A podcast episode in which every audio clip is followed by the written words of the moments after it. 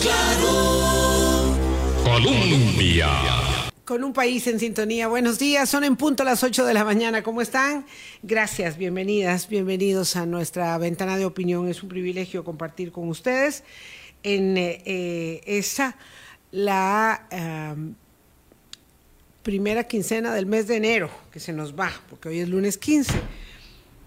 Esta madrugada, esta madrugada, eh, después de asistir a un espectáculo inédito internacionalmente, asistido así, porque se siguió en las noticias en muchas partes de este lado del mundo, por lo menos del mundo occidental, no vamos a decir que era lo más significativo que ocurría cuando hay una guerra en el Medio Oriente y continúa ya casi por tercer año la guerra con Ucrania eh, de Rusia.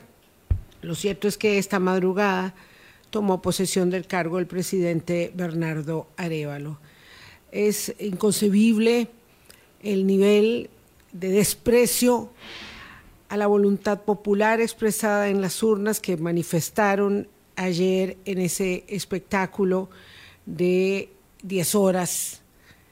Eh, algunos de los legisladores, sí, de los diputados, sí, del Congreso de Guatemala que insistían en impedir la investidura del presidente Arevalo. Y ahora sí, dejaron de manifiesto, muy de manifiesto frente a la comunidad internacional cuáles son sus planes, sus propósitos y cuánto reniegan del sistema democrático que los coloca ahí, a ellos también, a ellos también en las curules en eh, el Poder Legislativo.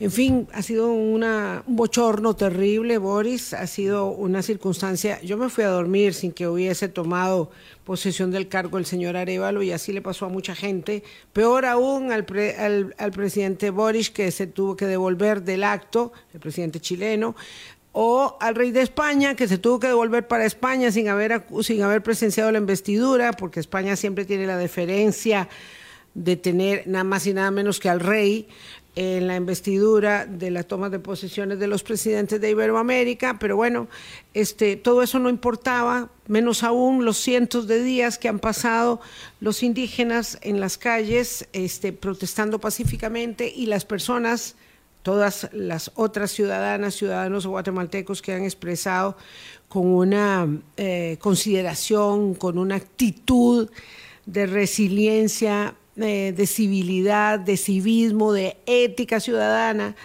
eh, su malestar con una presencia pacífica, calma, pero muy contundente, hasta que por fin se tomó la posición del cargo. Fue eterno aquello, Boris, fue terrible. Yo realmente sentía una gran angustia de lo que presenciamos el día de Sí. ayer. Buenos días, Vilma, y buenos, Buenos días, días, a todos Boris. los amigos y amigas de Hablando Claro. Sí, angustiante, esa es la palabra. Ah. Angustiante, porque yo no, yo no estaba. Ayer salí en la tarde, pero entonces estaba cada rato revisando a ver cómo iba aquello. Este, pero por el tiempo, con una luz de esperanza. El, el presidente Bernardo Arevalo publica en sus eh, plataformas digitales que inicia la primavera democrática en Guatemala. Yo creo que no va a ser una primavera, pero mientras hayan sectores y grupos como los que estuvieron allí resistiendo, no solo ayer, no solo esas 10 horas, Vilma, sino los últimos meses. el último año, el último año, la- todo el proceso electoral.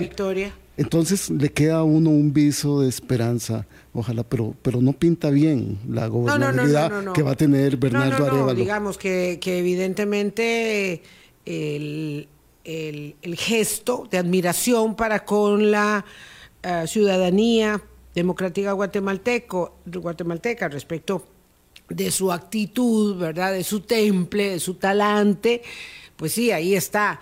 Pero esto va a ser terriblemente cuesta arriba, terriblemente cuesta arriba. ¿Cuál es el margen de gobernabilidad, de maniobra que tiene el presidente Bernardo Arevalo? Es mínimo. Por supuesto, la comunidad internacional está ahí este, acuerpándolo, pero estando todas esas personas ayer ahí, todas esas organizaciones, porque son representantes de democracias y de eh, organizaciones democráticas, Todo eso no importa.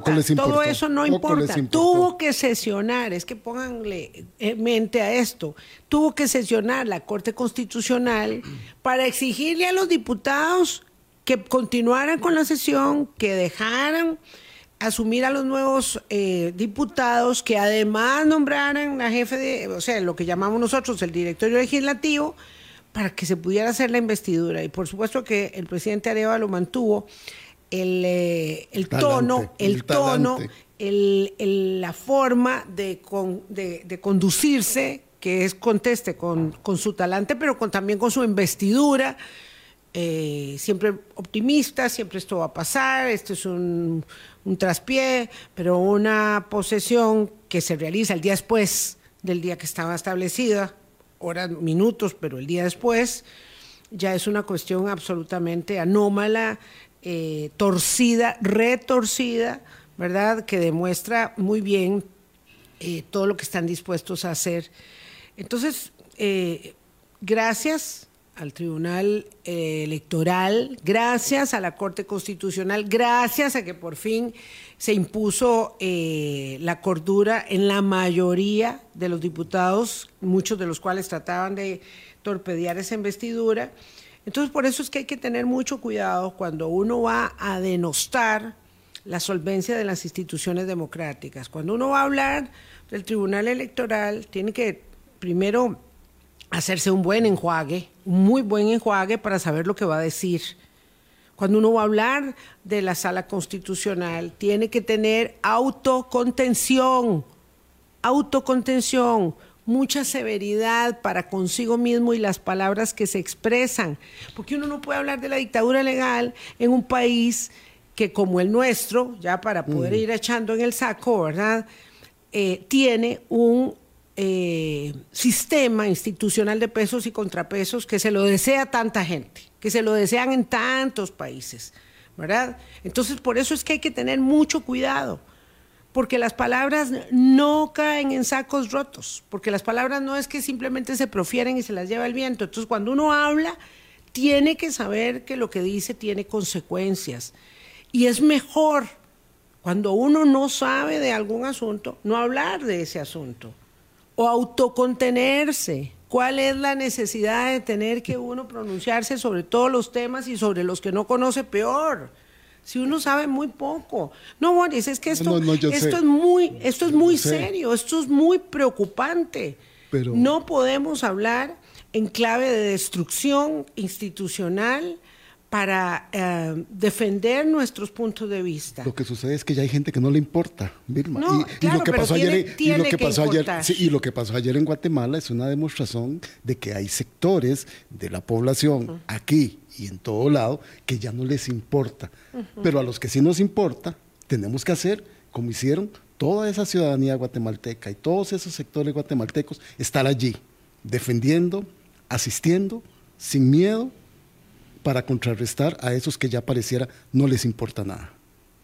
Tenemos que saludar a don Eduardo Méndez, que ha tenido mucha paciencia aquí escuchándonos a nosotros y, la gente que está viendo la transmisión dice, pero el invitado no va a hablar. Aquí este, estamos. don, Eduardo, gracias por venir, eh, gracias por aceptar nuestra invitación. Voy a presentarles a Eduardo Méndez. Él es abogado, pero eso no dice mucho de la tarea que realiza. En realidad, Eduardo es activista por los derechos humanos de las personas adultas mayores tiene una maestría en gerencia social, en fin, se encarga de este asunto, pero no porque sea su trabajo, es porque es su pasión. Y lo invitamos y aceptó venir con nosotros para que nos diera unos cuantas ah, eh, señales, tips, golpes de realidad y golpes de realidad. Golpes de realidad sobre un tema que forma parte eh, no solamente de lo que debe ser el abanico de las políticas públicas más claras de una nación democrática, sino también de las obligaciones, responsabilidades, deberes y derechos que tenemos todas, todos, para con las personas adultas mayores. Y no digo esto porque, porque sea de mi propio interés, eh, que vayamos aprendiendo cada vez más, sí, claro, que es de mi propio interés o el tuyo, eh, que vayamos aprendiendo eh, cada vez más de esto pero sí, por supuesto, en la necesidad de apuntar muy eh, determinantemente en cómo vamos a mejorar en el desafío de proteger, de cuidar, de alientar las ilusiones, las esperanzas, los sueños también de las personas que ya han vivido la mayor parte de su vida y sí, tienen sueños, ilusiones, necesidad de reír, de abrazar, de ser abrazados y de tener este, sueños y propósitos como todos los demás. Eduardo, buenos días. Buenos días a todos, buenos días Vilma, eh, Boris y a toda la gente que, que nos sigue. No, efectivamente, eh, muy buena introducción, pero yo quiero incluirnos a nosotros, aquellas personas que vamos a ser las personas eh, adultos mayores del futuro. Entonces, durante este rato vamos a hablarles a los adultos mayores de hoy, pero también a los que nos vamos a convertir, vamos a ser personas adultos mayores en el futuro bien lo dices, para no perder la ilusión, para no perder esas ganas de vivir que en esta etapa tan específica de la vida se nos puede escapar muy rápido y que si la preservamos nos va a ir de un modo mejor. Entonces, sí quisiera invitarlos a ustedes dos eh, y a todas las personas que eh, nos escuchan, que nos siguen, a que hagan este ejercicio. Eh, y, que lo, lo, hagan continuamente. Siempre le digo, no se me asusten, ¿verdad? Eh, siempre le digo a la gente, a la edad que usted tiene hoy, súmele 30 años. ¿Y cuál va a ser la edad en la que usted se va a eh, ubicar? Yo tengo eh, en este momento 52 años. Si le sumo 30, voy a tener 82 años. La expectativa de vida que hoy, 2024, tenemos en Costa Rica. Pero ¿cómo me imagino yo de 82 años? Me imagino activo, socialmente con seguridad económica, por lo menos teniendo una, pensión, y me imagino eh, con salud, que eso es eh, eh, sumamente importante. Si no tuviera esa salud, me imagino que alguien me va a estar cuidando. Y esa persona que va a ser mi cuidadora, que todavía no conozco, pero que hoy, 2024, es la realidad de muchas personas en este país, están siendo cuidadas por mm. algún familiar, por su pareja, por eh, alguna persona que contraten, pues de alguna forma generarle las mejores condiciones de un lado laboral y las mejores condiciones emocionales para que nos cuide. Es una labor eh, definitivamente eh, ardua que tenemos por delante. Don Eduardo, por Te puse a pensar. no, no, eso suena. perdón, o sea, vamos a ver, en primer lugar sumo 30 y ya no, estaré en este mundo. claro, porque don Eduardo tiene 50 y Dos, dijiste. Ajá, 52. Le sumo 30 y, ya lo estoy viendo muy, muy mal, ¿verdad? El pronóstico dice que no estaré de este lado. Eh, pero bueno, digamos que le sumo 20 y entonces digo, bueno, sí, seguramente estaré ahí arañando. Eh, uno ve la adultez mayor en clave casi siempre de lo último que vos dijiste, que es alguien me va a cuidar. Mm en mi generación, en, mi grupo, tengo un referente enorme para hacer este focus group, no crean. Tengo todos los elementos de los focus group de mujeres, de hombres, solteras, viudas, divorciados, de todo tipo. Y siempre hay una constante. Yo no quiero que me cuiden mis hijos. Yo no quiero convertirme en una carga para mis hijos. No quiero que eh, mis hijas no tengan su propia vida porque me tienen que cuidar. Eso yo lo escucho siempre.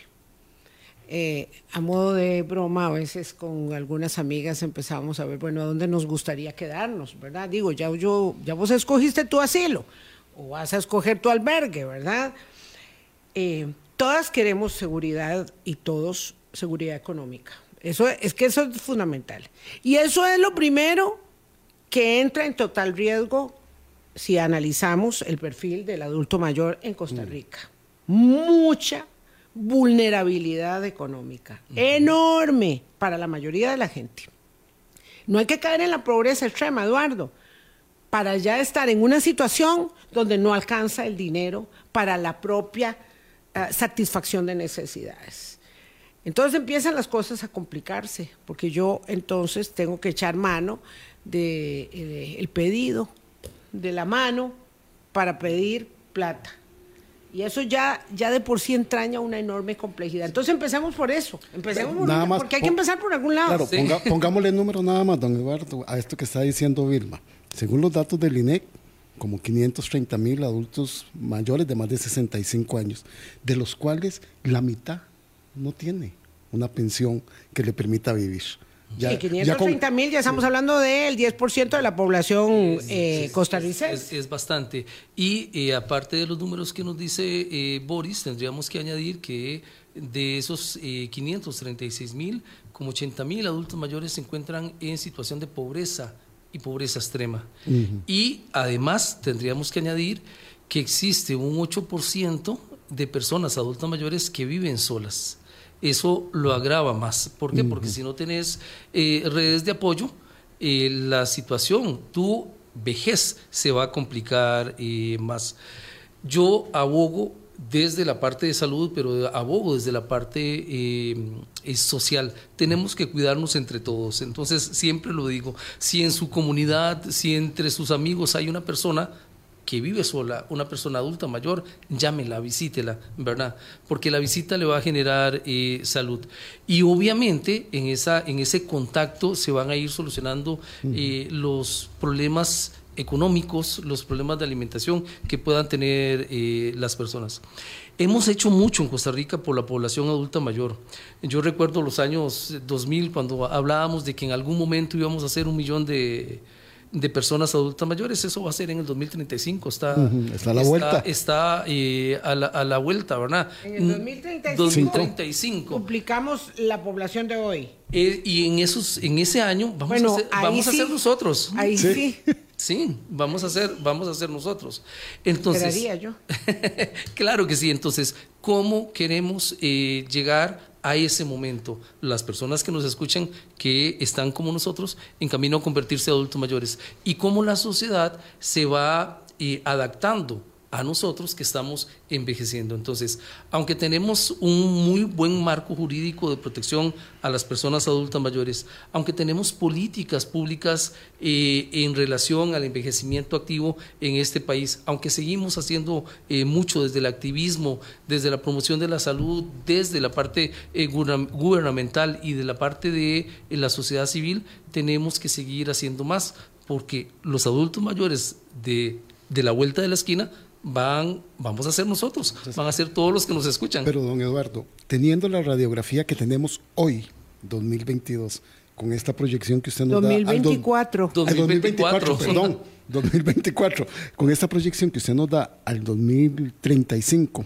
donde seremos un millón de costarricenses adultos mayores, si así la vida lo permite, las condiciones estructurales de esa población van a seguir desmejorando, pareciera. Sí, lamen- lamentablemente eh, sí, debido a las políticas eh, sociales de precisión que se aplican, que han aplicado los últimos gobiernos y el gobierno eh, actual. Y uno lo comprende, pero uno también desde el activismo que hacemos por las personas adultas mayores decimos, y lo digo con todo respeto, eh, no queremos caridad, queremos ejercicio de derechos. Si tenemos ese marco jurídico eh, de protección a las personas adultas mayores, démosles esa protección eh, inmediata.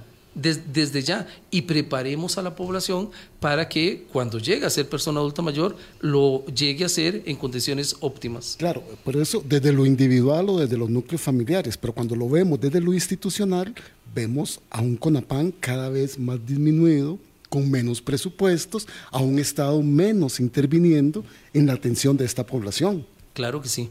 En los últimos años el CONAPAN eh, ha experimentado una reducción El CONAPAN es el Consejo. Nacional de las Personas Adultas Mayores, ¿verdad? Porque a veces hablamos de cosas que, que no todo el mundo tiene por qué, digamos, eh, eh, desgranarlas. O hablar de políticas sociales de precisión, que es eso también, ¿verdad? Para entender que hay una limitación de inversión social en general, no solamente para con los adultos mayores o las instituciones de adultos mayores, sino en general, que han ido eh, precisando, ¿verdad?, que los eh, recursos de la inversión social sean para núcleos realmente, casi digamos, con hambre, casi con hambre. Sí. Eso es la verdad. Entonces, se le dan las becas al más pobre, más pobre, más pobre, más pobre. Y el menos pobre de la segunda grada, de la tercera grada, que tampoco tiene recursos para estudiar, pues no puede estudiar. Eso, eso está sucediendo actualmente eh, con las personas adultas mayores que asisten a los centros diurnos o que optan por un espacio en un hogar de larga estancia. Conapan ha hecho eh, lo que ha podido. hemos tenido eh, gestiones en los años previos con doña Emiliana, que ha hecho un trabajo maravilloso, ¿verdad? Actualmente con los gestores que están, con el doctor Norbel, maravillosos, y uno sabe que la están, en una palabra tica, pulseándola por las personas adultas mayores, pero estructuralmente los desafíos son muchos. Vilma Boris, tenemos cerca de 60 centros diurnos en Costa Rica, 70 eh, y resto de hogares que ostentan la categoría de bienestar social. Esto quiere decir que las personas que tienen menos recursos pueden optar por este tipo de instituciones para poder ser eh, atendidos. ¿Solo 70 hogares? Solo 70 hogares. En todo el país. En todo el país de bienestar social. Pero te quiero comentar que un hogar eh, de larga estancia, una persona dependiente, puede gastar entre 600 y 1.120.000 colones. Ese dinero al mes, ese dinero proviene del CONAPAM, proviene de la Junta de Protección Social como principales eh, fuentes. En los centros diurnos la situación presupuestaria es difícil, pero también tenemos hogares de carácter de índole privado entonces, cuando, como decías hace un momento, yo me planteo con mis amigas dónde voy a ir a vivir, tengo que plantearme cómo voy a pagar ese recurso que me va a atender. Tenemos hogares en Costa Rica que te cobran un millón doscientos al mes y uno lo encuentra, yo lo encuentro razonable, eh, pero en condiciones muy básicas. Tenemos hogares que yo me imagino que a todos nos gustaría vivir como en un hotel todo, todo incluido, pero eso tiene su costo entre dos mil, dos mil hasta cuatro mil eh, dólares. Si hablamos de que todas las personas adultas mayores deberían de optar para ser atendidas con calidad en un sitio de estos, obviamente tendríamos que hablar también de desigualdad y decir que no todos vamos a poder. Entonces, ¿cómo resolvemos este problema? Tenemos que resolverlo entre todos. Don Eduardo, solo para precisar, en estos centros diurnos y en estos hogares de bienestar social, las personas tienen que pagar o eso tiene un subsidio del Estado, ¿le entendí? claro que sí.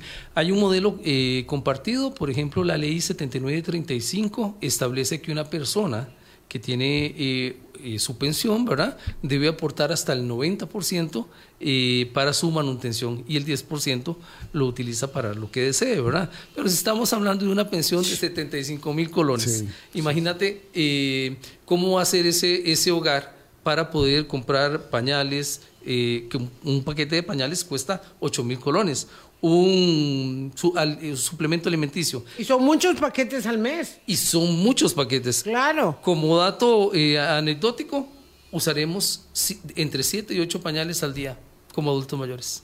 Imagínate, un paquete. Claro, es que estamos hablando de un tema que alguien dice, bueno, ¿y, ¿y por qué estamos hablando de este tema, verdad? Este, vamos a ver. Un tema que no es sexy pero que es importantísimo. No, para nada. Y es que además, mm, y repito, estamos aquí, digamos, viendo una pequeña porción de la realidad de la vida del adulto mayor, que es esta, la que tiene que ver con la situación donde los recursos son muy limitados y las necesidades para el cuidado, la protección, el mantenimiento de la dignidad de la persona, ¿verdad? Y ello lleva eh, el tema de la salud bucodental, de la asistencia mm, de los suplementos como los pañales eh, y bueno, y del cuido, pero estamos hablando en términos, digamos, muy limitados de esa, repito, parte de la realidad. Lo cierto es que se trata de una cuestión muy vasta y compleja, pero, como siempre, ¿verdad? Eh, si uno alude a las necesidades básicas que deben ser satisfechas, porque para la realización, los sueños y la plenitud, pues hay que tener comida, eh, el trasero limpio, ¿verdad? Y el abrigo asegurado, este, pues hay que hablar de estos temas. Claro, Irma, pero es que también, porque estamos hablando de estos temas, porque lo hemos hecho bien. Y entonces hemos sido una sociedad que ha aportado salud, que hay una esperanza de vida mayor a la media de la región porque hemos tenido condiciones de educación que hace que, que, vamos a envejecer y vamos a tener más años. Y ahora estamos en ese momento. y se trata de tener más años. Si los vamos a tener gracias al exitoso sistema de salud que, que hemos tenido, se trata de tenerlos con, de vivirlos con calidad, de vida. El ejercicio eh, que hicimos al inicio, de sumarle 20, 30 años a nuestra edad actual, nos ubica en muchos de los casos que tenemos y que nos encontramos en el día a día, personas con 85, con 90 años eh, que todavía están muy bien. Entonces, si vamos a llegar a esas edades, eh, tenemos que eh, hacerlo, como bien lo apuntaba Vilma, con dignidad. Y la dignidad pasa por la parte de salud y pasa también por la parte de cómo nos cuidamos a nivel económico y familiar. Envejecimiento activo. Y eso es lo que siempre eh, le recetamos a, todos, ¿verdad? ¿Qué es envejecimiento eh, activo, verdad? Alimentarse bien, socializar bien, ¿verdad? Prepararnos económicamente, hacer ejercicio eh, de eh, nuestros eh, derechos. Y dentro de ese marco jurídico de protección que tenemos en nuestro país, exigirlo, exigirle a las municipalidades que nos atiendan como población adulta mayor, inclusive en cosas tan básicas, por ejemplo, si yo salgo a la calle y la acera no está bien mm. y como adulto mayor me caigo, me quiebro, y la cadera. No hay que cumplir 65 porque yo con mi mano izquierda puedo dar fe de lo que me pasó cuando me caí en la acera el año pasado y me quebré en mil pedazos la muñeca. Digo, esto de las aceras va para todo el mundo, va para todo el mundo.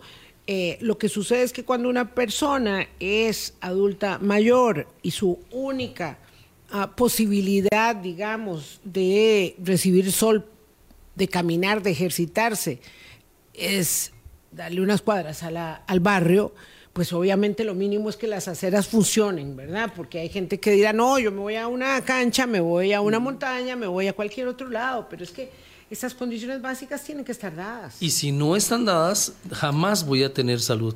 Las personas adultas mayores en este país fallecen de, primero, de ataques del corazón, problemas cardíacos. Segundo, fallecen eh, por temas de, caída. lamentablemente eh, se repite mucho. Pero si estamos en una comunidad, en una municipalidad donde me da buenas condiciones, yo me aseguro que voy a salir a la acera y no me voy a, me, voy a caer. No voy a correr riesgo de eh, atentar contra mi vida al frente de mi casa, en mi, en mi comunidad. Son cosas que suenan como muy básicas, pero para muchas eh, comunidades no lo, todavía no lo son. Que tengan espacios públicos seguros. Iluminados. Iluminados. Imagínate que también una de las realidades, eso es importantísimo, una de las realidades de las personas adultas mayores hoy, 2024, es que muchas no les alcanza la pensión y tienen que salir a trabajar. Eso lo vamos a ver todavía eh, en continuo en los próximos eh, años. Muy doloroso. Muy doloroso. Si sos persona adulta mayor y no hay, salís a las 5 o 6 de la tarde de tu trabajo y no hay buena ventilación y la acera está en malas condiciones, hay una alta probabilidad de que te caigas y te quebres la, cadera. Entonces, eh, de nuevo, políticas públicas eh, son urgentes, las tenemos. tenemos el desafío de, ponerlas en, en práctica. Tenemos el desafío y, lo digo, tenemos el desafío como país de dejar de ver a las personas adultas mayores como un sujeto eh, romántico de atención. No, tenemos que verlos. ¿Qué es un sujeto romántico de atención, Eduardo? Vamos a ver, es que yo veo a un adulto mayor en la calle y digo, qué lindo el abuelito, qué lindo el, el, viejito, ¿verdad? Y comienzo a estigmatizar su proceso eh, de envejecimiento. Contrario es... ¿Cómo lo estigmatizo? ¿Cómo lo estigmatizo? Desde el, desde el momento en que vos lo calificas de abuelito. ¿Quién te dice que esa persona que estamos viendo... Tuvo nietos. Tuvo nietos. eh, o, quiera que le diga abuelito cualquiera que no sea su nieto o su nieta. Es correcto. Y se, y se te enojan y por supuesto que se tiene claro, que ¿acaso soy su abuelito? Sí, obviamente. Entonces hay que eh, dar ese, ese salto en nuestra sociedad y comenzar a tratar a la gente como lo que son, todos nosotros ciudadanos en este país, sujetos de derecho. Siempre se lo digo a los adultos mayores, usted eh, llega a los 65 años, pero en automático usted sigue teniendo, sigue teniendo derechos y un marco de protección mucho mayor que antes. Claro, eso cambia, eso cambia la perspectiva. Porque eso cambia no es, la perspectiva. qué lindo y qué linda el abuelito o la abuelita que están ahí como un adorno.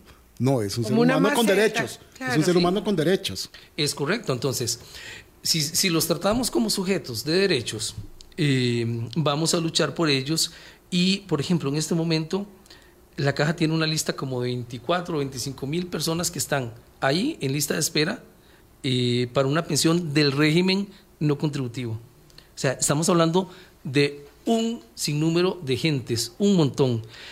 Una pensión del régimen no contributivo es una pensión de 82 mil colones. Sí, sí. Eh, hace una diferencia tenerlos a no tenerlos, eh, obvia, obviamente.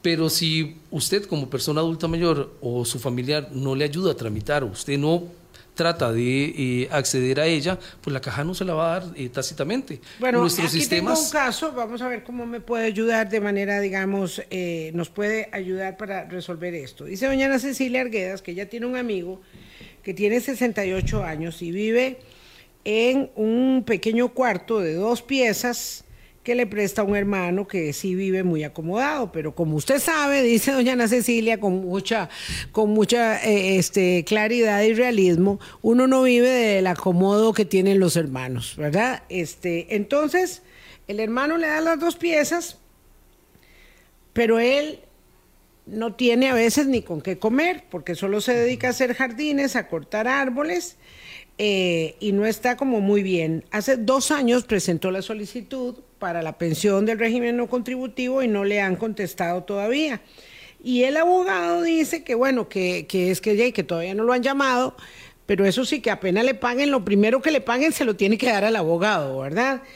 El señor a veces está en una situación tan dramática que se acuesta sin comer y entonces tiene dolores de cabeza, eh, ni siquiera tiene expediente, parece, en el EVAIS, eh, porque nunca tuvo, nunca se aseguró. Esta, es una situación que se repite mucho, le duele la cabeza o le duele el estómago porque no ha comido y se, y se pone, no sé, un par de acetaminofén y con eso cree que se puede eh, medio paliar la insuficiencia. Pero esta es una vida qué duro el término, miserable. Y así hay muchísimas circunstancias que se repiten y se repiten. Ahora, no estamos hablando, digamos solamente, porque no quiero reducirlo a eso, a una política asistencialista, sino a la circunstancia en la que absolutamente todos nosotros tenemos una persona adulta mayor en nuestro núcleo, en nuestra familia, en nuestro grupo de amistades, todos, todos, todos. No hay nadie que diga yo no, o yo no voy a hacer, yo no voy a pasar por ahí, excepto que me muero mañana. Sí, hay en, en este caso, y, tenemos muchos lamentablemente eh, similares en este país, a todos se nos hace el puño al corazón, porque cuando ya comienzas a ver las historias y a tratar de, de entenderlas para generar alguna acción de ayuda, eh, decimos, es imposible que en este país alguna persona se acueste sin comer. Pero en este país tenemos hambre, tenemos hambre infantil, tenemos hambre en las personas adultas mayores. El tema también se relaciona con algo vital, que es el tema eh, que lo hemos venido hablando en, estos días, el tema de la soledad no deseada. Eh, esta persona que vive en, los en, en esos agregados eh, detrás de la casa de, del hermano, no está de mal que viva ahí, pero está mal que no haya relación está mal que no eh, haya ese compartir para poder comer juntos, para poder relacionarnos eh, juntos, para poder estar pendiente uno al, al, otro, ¿verdad? En este país tenemos que trabajar en esa parte. Yo lo, lo digo eh, de esta forma, tenemos que ayudarnos a cuidarnos entre todos. ¿Por qué razón? Porque si sabemos que las políticas son limitadas, los presupuestos son limitados, si sabemos que llevamos en contra una serie de, de elementos a nivel eh, social, por Dios, ayudémonos entre todos, todos somos amigos, eh, todos inclusive llegamos a ser más hermanos que nuestros propios hermanos cuando De sangre. desarrollamos una, una amistad de años. Y nada cuesta una llamada de teléfono, nada cuesta eh, visitarnos de, de, de vez en cuando. Y nada cuesta, también tengo que decirlo, eh, dar el paso a la humildad, porque a veces muchos adultos mayores me dicen, es que me da pena molestar. No quiero llamar a mi hijo, a mi familiar, no quiero llamar a, a mi amigo. En Navidad, en Semana Santa, esto se repite eh, montones. Todos los índices de eh, esta soledad no deseada eh, repercuten en mayor eh, cantidad. Y tenemos situaciones y noticias eh, difíciles nos podemos encontrar adultos mayores descompensados, nos podemos encontrar adultos mayores que eh, entran en una situación eh, de tristeza, generan depresión, Depresión. o inclusive este tipo de situaciones abren eh, la puerta a un síndrome eh, de- demencial. Hace algunos días tuvimos un caso eh, sonado, el caso de, de Lucho Barahona por acá. Vamos a, vamos a contar el caso porque eso motivó que también tuviéramos esta conversación, por supuesto, con Eduardo Méndez. Vamos a hacerlo exactamente después de este breve, breve mensaje. Ya venimos. Colombia. 8.35 de la mañana. Todos, todos, digo, si, el- si no se... Si llegamos, vida- si la vida llegamos. no dispone otra cosa, todos Sí. vamos a llegar a una situación impredecible respecto de la condición de la adultez mayor. Impredecible porque yo no sé, digamos, cómo se va a marcar el deterioro de mis condiciones, ¿verdad? No sé si van a ser eh, neurológicas esas condiciones o si van a ser muscoesqueléticas esas condiciones. Entonces, o emocionales, digamos, Mentales, esencialmente emocionales. Sí, porque esas serían neurológicas. Entonces, claro, ¿cómo es que yo me voy a ir, eh, digamos, eh, en el declive de mi existencia, limitando mis capacidades de hoy? ¿Verdad? Entonces, tenemos que tener mucha educación, tenemos que tener mucha política pública solvente, fuerte, tenemos que tener inversión, igual que como la pensamos y la requerimos y tenemos déficit para la inversión en educación, etcétera, igual en la inversión, ya este país debería tener un nuevo hospital de adultos mayores y no lo tiene. Y eh, bueno, no, no hay plata. Claro, cuando lo vayamos a ocupar es muy tarde, cuando ya las capacidades actuales no den. Pero lo cierto es, Eduardo, que mm, junto con la política pública está el tema de la responsabilidad ética como amigos, como familia. Entonces usted tocó el caso de, de- del queridísimo Lucho Barahona, un actor que le dio a este país sus mejores años, su creatividad, su intelecto y su amor, porque se hizo costarricense por, por amor, por, por naturalización, pero por amor también. Bueno, él y su compañero vivían juntos y se cuidaban uno al otro. Básicamente su compañero lo cuidaba a él, porque ya Lucho tiene una condición neurológica de deterioro muy acelerado, tiene Alzheimer. Pero ¿qué pasó? Vivían solos y su compañero, Luis, murió de un infarto. Usted lo dijo, esa es una de las condiciones, se murió de un infarto. Pasaron cuatro días hasta que, claro, ya una vecina preocupada de que llevaba un gallito y no le abrían la puerta, mandó a llamar al 911 y tuvieron que botar la puerta. Entonces, este es un caso muy dramático que nos tiene que enseñar qué, Eduardo, cómo lo enfrentamos, porque Luis cuidaba a Lucho. Lucho no tenía la capacidad ya ni siquiera para avisar al 911 que, que su, que su eh, amigo compañero se había caído y no sabía lo que le estaba pasando. Entonces, cuatro días después es que se los encuentran a ambos, uno, por supuesto, fallecido y el otro en una condición de deshidratación, de vulneración absoluta, que que llevarlo al hospital donde hasta hace unas horas todavía estaba. Esto tiene que enseñarnos mucho, Eduardo. Esto, no, esto es una llamada de atención para nosotros como sociedad porque estas cosas no se deben eh, de repetir, no deben de pasar. Lamentablemente han pasado muchas veces. Entonces, creo que hay un tema de corresponsabilidad eh, a nivel familiar primero y un tema de corresponsabilidad entre las personas que no somos familia, pero nos queremos... Filiales, filiales. eh, Filial, que nos queremos más que inclusive si fuéramos eh, familia. Cuidémonos entre todos, cosas tan básicas estemos al tanto de las demás eh, eh, personas. Y sí, Todos los días. Todos los días, todos los días, porque todavía acá en Costa Rica, un adulto mayor me decía, es que aquí no, un, adulto mayor americano que vive por acá me decía, es que aquí no tenemos sistemas de alerta donde yo pueda apretar un botón y alguien me pueda ayudar. Bueno, entonces eso tenemos que eh, promoverlo. Eh, para que las personas, las personas tienen derecho a vivir solas. Yo eso lo, lo comprendo muy, muy bien, ¿verdad? Lo que pasa es que cuando ya eh, entras en una situación de, de dependencia, eh, emocional, por algún síndrome demencial o física, eh, tenés que estar con una supervisión, con una, con, una, con una ayuda, ¿verdad? Y la ayuda no necesariamente pasa por tener un cuidador 24 horas, la ayuda pasa por eh, estar al pendiente eh, de todos. Una visita, llevar un gallito, Preguntar. Preguntar. Claro, pero es que este está el tema del gallito ahí, ¿verdad? Eso es lo que pasa con la vecina que dice que va a llevar un gallito y que no le toca y no le contestan, se va. Pero al día siguiente ya dice, no, ya es demasiado, toca y no le contestan y llama al 911. El punto es, y esta persona de muy buena voluntad y de mucho cariño, y si no, no sé qué hubiera pasado. Ya habían transcurrido cuatro días. ¿Dónde está la familia de esas personas? No, el, no la señora vecina, mm. ¿verdad? Sino las familias de estas personas.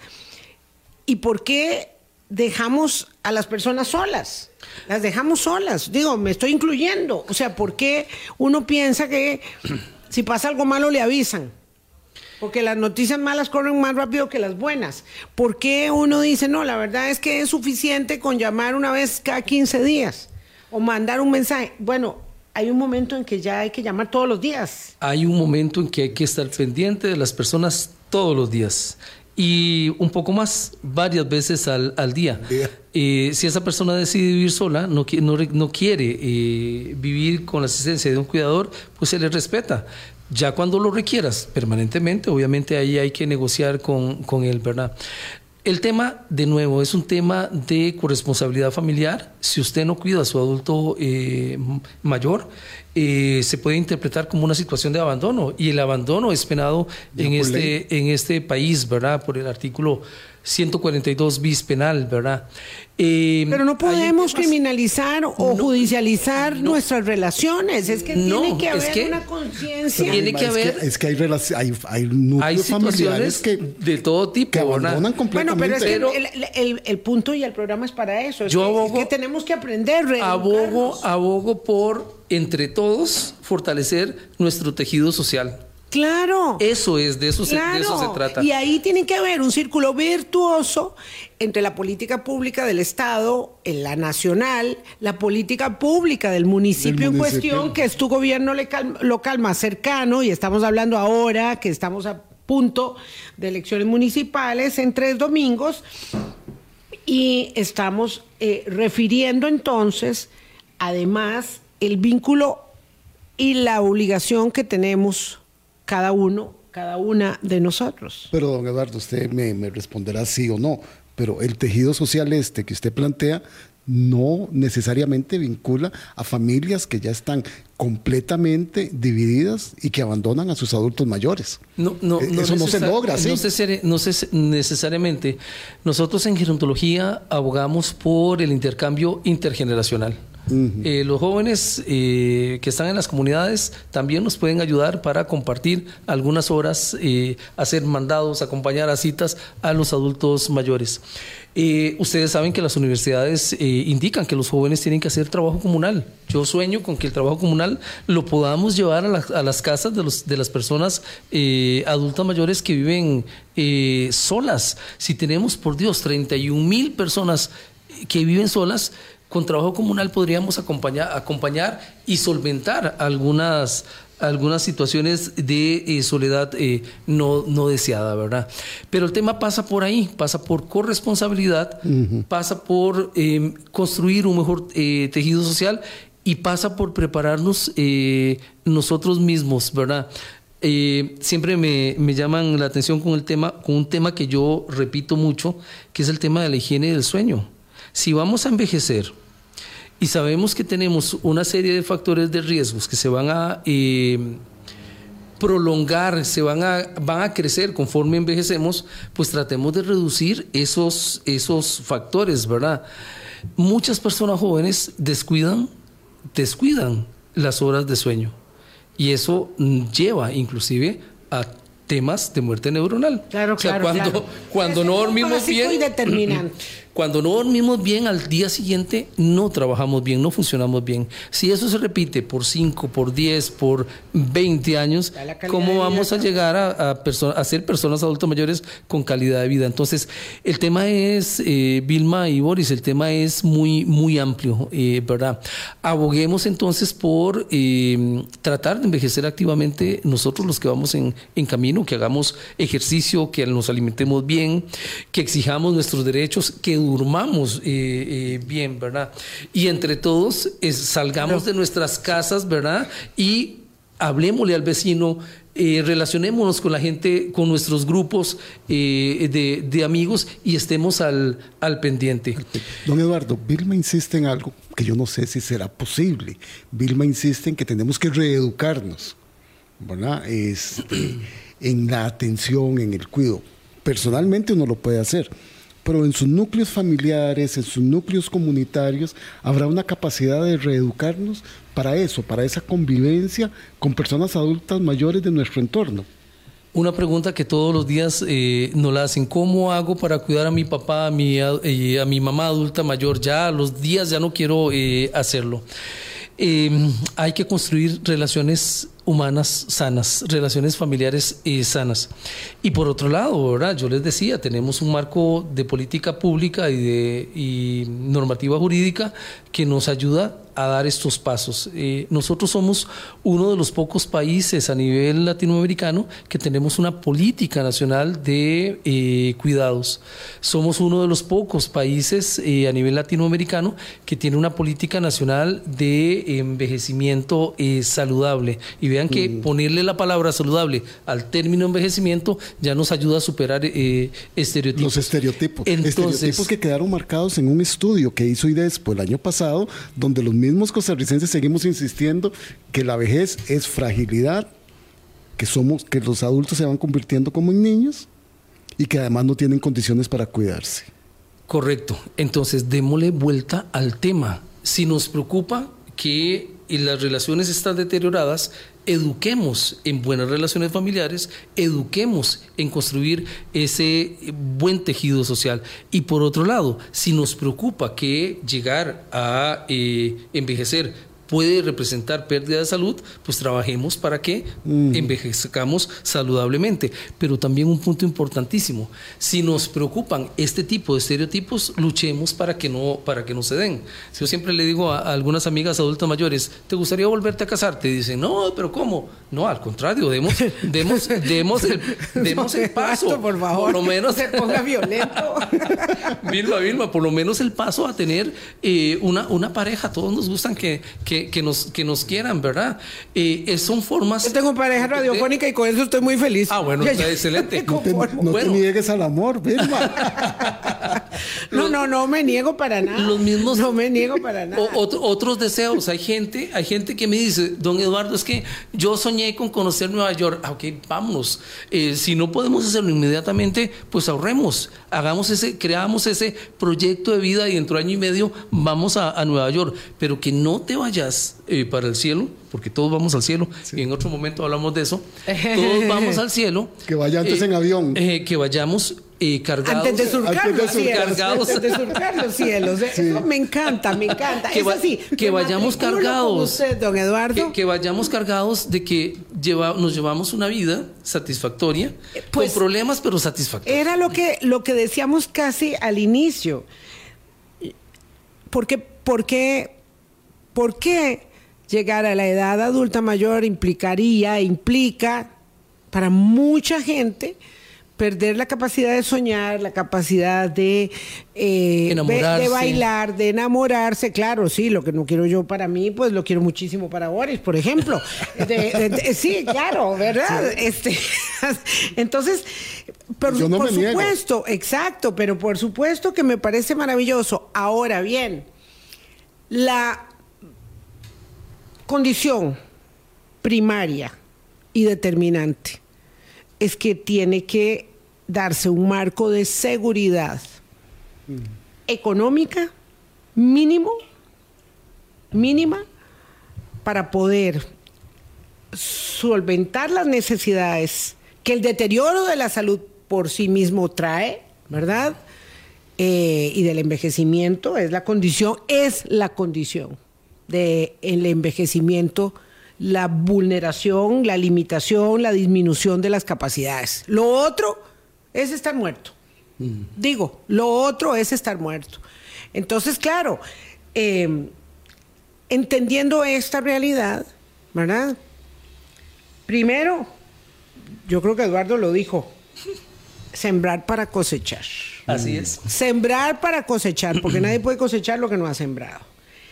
Y luego, eh, también mucha más conciencia de esta palabra hermosa que es la corresponsabilidad, que la has dicho a lo largo del programa. Y como si no fuera poco, porque hay que poner mucha atención a lo que dicen los invitados y por eso nosotros todo lo anotamos, construir relaciones humanas sanas. Eso es el meollo de la cuestión, porque en el momento que nosotros como familia, como barrio, como comunidad, construyamos esas relaciones humanas sanas, la política pública se va a adecuar, la del municipio, la del país. Y de paso yo voy, a, yo voy, a, decir algo que nunca digo, ¿verdad? Yo acabo de conocer a Eduardo y es candidato a regidor. No, a vicealcalde. Vicealcalde. Ah, no, más todavía. Bueno, ven cómo lo acabo de conocer. Es candidato a vicealcalde y a mí me parece maravilloso. Digo, yo no voy a votar. ¿En cuál cantón es que está En- usted de candidato? En el Cantón de Paraíso. En el Cantón de Paraíso. Entonces, sin hacer más detalle, fíjense, búsquenlo, se llama Eduardo Méndez. ¿Por qué no dice uno, wow, hay un candidato que trabaja, pero de, de cabeza en la política pública de los adultos mayores? Y bueno, y tendrá una vicealcaldesa, un vicealcalde o, un- o una alcaldesa que se encargarán de otras áreas. Pero que ese es el- esa es la, la virtud de los, de, lo- de los componentes de equipo. Entonces, de- si fuera en Paraíso, yo Sí. le pondría el dedo a Eduardo, pero ya yo que estoy se, en otro que se- que se vaya metiendo el tema porque sí, interesante verlo desde el municipio. Yo solo quisiera como para, para cerrar esto con lo que estaba diciendo Vilma, la, la responsabilidad personal, la corresponsabilidad con nuestras familias y con nuestra comunidad. Pero hay gente que no se quiere comprometer. Entonces, que no signifique sobre todo en los núcleos familiares, que la gente que no quiera participar en el cuidado de sus personas adultas mayores, entonces que no sea ese el motivo de esforzarnos en que todos quieran hacerlo. Lo hace el que quiere. Lo hace el que quiere, pero don Sí. Eduardo también receta pensiones alimentarias. Vamos a ver, es que si en una familia eh, hay alguien que no, Sí, quiere sí. que no quiere colaborar, eh, vamos a dialogar entre todos y vamos a tratar de discernir esa situación. ¿Por qué no quiere colaborar? En eso hay que ser eh, también... eh, No, y en flexible. puede colaborar cada uno. ¿Y en qué puede colaborar Yo cada, creo que ca- desentenderse cada- del cada todo, uno, no. verdad? No. Hay gente que Eh, se lo hace. Sí, pero el tema es dar el paso a sentarse. Ustedes no se imaginan lo que cuesta sentar a las familias a hablar de estos temas. Y uno dice, ¿cómo es posible si son familia? Si están tratando de brindarle Sí, la mano sí. a aquella persona que tal vez los engendró o que eh, les, le- les ayudó. Yo me planteo el tema cuando tengamos que sentarnos como amigos a resolverle la situación. a Aquel amigo que vive solo, que está en una necesidad y que yo no puedo quedarme sin hacer nada, ¿verdad? Porque de nuevo, 31 mil costarricenses viven solos y todos conocemos, o quizás nosotros vivimos solos, ¿verdad? Yo cuando teníamos la pandemia siempre decía a mi hermana, llámame eh, todos los días porque me da temor que algo me pase, ¿verdad? Hagamos esas cosas sencillas de la vida que eh, no cuestan nada. Toquémonos la puerta, llamémonos, estemos al, al- al pendiente. Si hay un gallito como ese elemento tan cultural y tan lindo, No, no, no, además- nuestro, mucho mejor, ¿verdad? Es que también Eduardo habló de recomponer el tejido social, de fortalecer los lazos. Yo vivo en un condominio donde conozco a tres personas. Digo, hay 66 casas. Conozco a tres personas, a tres personas. O sea, de verdad, ¿qué pasó con nuestro tejido social? El que tiene un barrio, una barriada, que vive en zona rural, donde ha vivido toda su vida, probablemente tiene mucho más vínculos que los que nosotros tenemos hoy aquí en la, en la, en la ciudad, como se dice, ¿verdad? Yo quiero decirle a don Rigo Mora de verdad que mm, él hace un señalamiento sobre el que yo he meditado, ¿verdad? Él dice que es muy imprudente que yo haya dado nombres de personas por dar ejemplos. Y hablé de esto con Boris antes de, del programa, lo hablamos la semana pasada.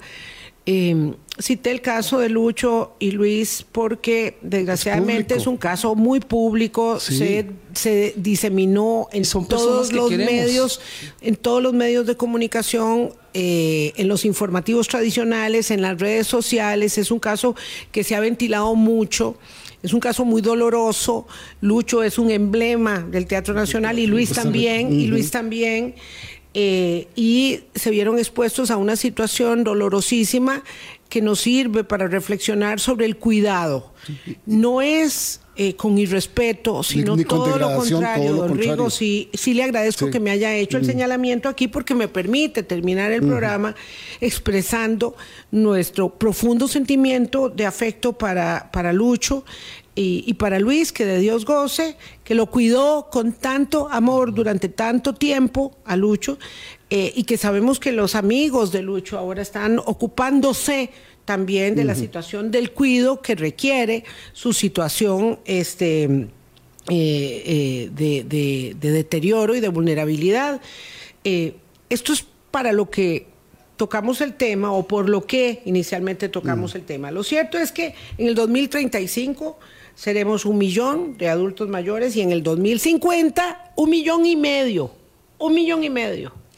Y para eso faltan 26 años. Entonces, tenemos que trabajar. Nos queda pendiente el tema de la pensión básica universal para los adultos mayores, que es un tema que le voy a pedir a la señora superintendente de pensiones que nos aborde aquí, porque es un proyecto de ley que la superintendencia de pensiones eh, abandera y que mm, presentó, que, que, tomó también eh, como parte de su trabajo em, em, don Rodrigo Arias. Correcto. Nos vamos. Vilma y don Eduardo, nada más, ha generado como bastante... Sí.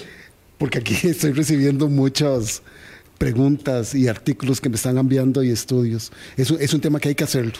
Muchas gracias, Eduardo, por haber venido. Muchos éxitos. Adelante con la tarea. Eh, si tiene que jalarnos las orejas, si tiene que mandarnos insumos, eh, digo, si no hacemos un abordaje adecuado, también, por supuesto, es parte del trabajo, que nos ayuden a mejorar este, y aceptamos, por supuesto, las críticas como la de Don Rigo y nos permite eso mm, contextualizar adecuadamente y cuando es necesario también rectificar, pedir disculpas. Pásenla muy bien, mucho cuidado. Mañana viene el ministro de Seguridad Pública, don Mario Zamora. Mañana. Chao.